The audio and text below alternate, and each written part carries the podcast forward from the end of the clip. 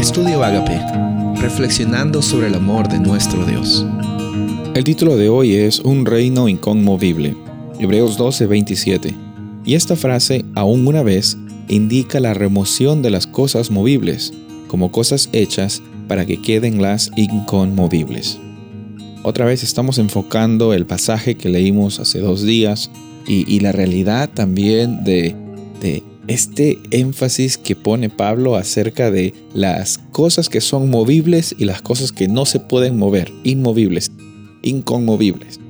Vemos las cosas que, que, se van a remover por los temblores de la manifestación de Dios y vemos también las cosas que, que no se van a mover porque son inamovibles, no pueden eh, ir a ningún lado porque son la realidad y son cosas que nunca van a cambiar.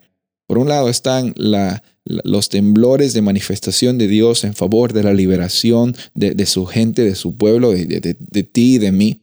Por otro lado también están las realidades que no cambian, que es tu identidad como hijo y como hija de Dios, como heredero, heredera de esta promesa y de este pacto, como también la, realidad de, que nuestras circunstancias no, están basadas en, en, nuestros sentimientos o en lo que la gente diga de nosotros, sino en lo que Dios dice que quiénes somos.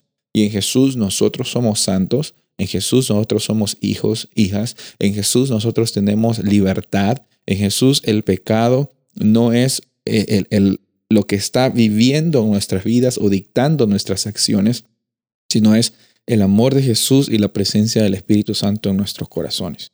Ahora, aquí hay un, paralelismo muy interesante y también eh, una oportunidad para reflexionar eh, en primer lugar, ¿dónde estás poniendo tú tus esperanzas? ¿En las cosas que se mueven, que vienen y que van? ¿En el dinero que puedas tener? ¿En, los cargos que puedas conseguir? Incluso en la iglesia, eh, en, el trabajo también quizás, o, en tu vida romántica. Estás, ¿Dónde estás poniendo eh, tu esperanza, tu vida y tu identidad? O en las cosas que no se mueven. Lo que dice Dios, quién eres tú, en la salvación que ha sido otorgada para ti en la realidad de un reino que es establecido para siempre. Nuestra decisión de vivir la experiencia que, nosotros eh, deseamos vivir, bueno, es, es, algo que eh, lo, hacemos de momento a momento. Y hoy día yo te invito a que decidas por las cosas que no se mueven, decidan por las realidades que no cambian. Y una de esas realidades, que es para mí una de las más grandes, es reconocer de que tú y yo en Jesús somos hijos de Él, somos herederos, somos primogénitos y estamos llamados a transformar también el mundo.